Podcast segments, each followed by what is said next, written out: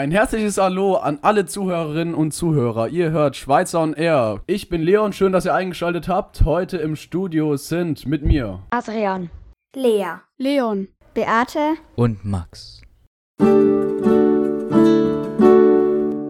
Aktuell ist Deutschland auf Importe von Erdöl, Kohle und Erdgas aus Russland und anderen Ländern angewiesen, wobei der Anteil russischer Lieferungen eindeutig überwiegt.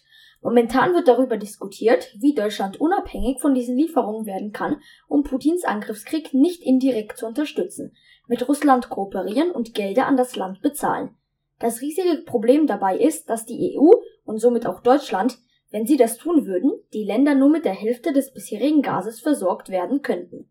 Und an dieser Gasversorgung hängen nicht nur unsere Heizungen und Benzin, sondern es wird auch für Düngemittel, Chemie und Stahlproduktion gebraucht. So schlimm dies auch klingen mag, ein Gutes hat die Sache.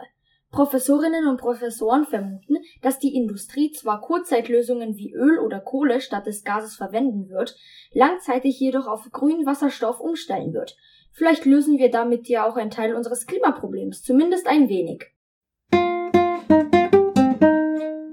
Rechts und links sind in der Politik gesehen zwei verschiedene Ansichten.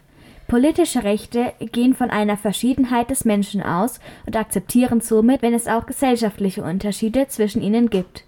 Außerdem werden sie oft als konservativ bezeichnet. Das bedeutet einfach gesagt, dass sie alles am liebsten in ihren früheren Zustand zurückbringen wollen. Ein Beispiel für eine stark rechtsextreme Partei ist die NSDAP Hitlers. Sie ist Teil eines schrecklichen Abschnitts der Menschheitsgeschichte und vor allem der deutschen Geschichte, von welcher wir heute aus gutem Grund Abstand nehmen wollen. Die AfD wurde jetzt als rechtsextremer Verdachtsfall eingestuft. Es ist das erste Mal, dass eine im Bundestag vertretene, als etwas größerer Partei beobachtet wird. Dies könnte nicht nur Folgen für die Partei selbst, sondern auch für die Mitglieder der Partei und deren Beamtung haben. Wenn man jemandem ein Bein stellt, ist das nicht nett. Das bekommen wir schon als kleine Kinder von unseren Eltern beigebracht. Es gibt aber nicht nur in Erlangen, sondern in ganz Deutschland sogenannte Stolpersteine, die ihrem Namen alle Ehre machen und dies auch sollen. Sie sollen Leute zum Stolpern bringen, damit diese sich, wenn sie sich erkundigen, was der Grund für ihr Missgeschick war, über einen goldenen oder silbernen Stein mit meist einem Namen beugen. Am 9. März wurde vom Künstler Gunther Demnig eine weitere dieser Gedenktafeln in den Boden eingelassen. Er erinnert an Lotte Bauer, die bis zum 25. November 1941 mit ihren Eltern am Theaterplatz gelebt hat, bis sie dort von der SS getötet wurde. Schon im Jahr 2007 wurden ihre beiden Eltern in den Boden eingelassen, um ihnen zu gedenken. Lotte wurde erst dieses Jahr mit ihren Eltern vereint, nachdem 2018 eine Verwandte von ihr in Israel den Denkanstoß gegeben hatte. Das Gute an diesen Steinen, wir erinnern uns an jeden Einzelnen, der unter den Nazis damals gelitten hat und nicht nur an die Juden jeder Einzelne, der damals gestorben ist, hat eine Geschichte und ein ihm verwirktes Leben, an das sich erinnert werden sollte.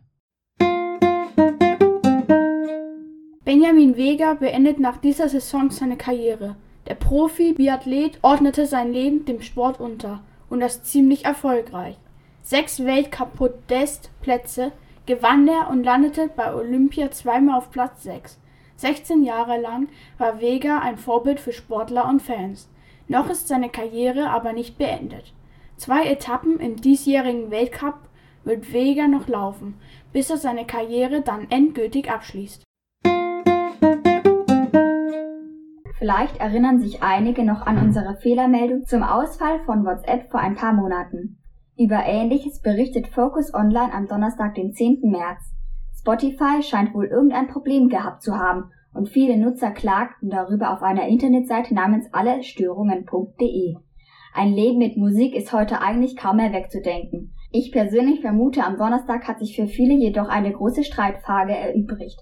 Spotify oder Apple Music. Zumindest scheinen alle Apple Music Nutzer ein neues Argument zu haben. Das war unsere dieswöchige Nachrichtensendung. Ich hoffe, es hat euch gefallen und ihr schaltet nächstes Mal wieder ein. Bis dann. Tschüss.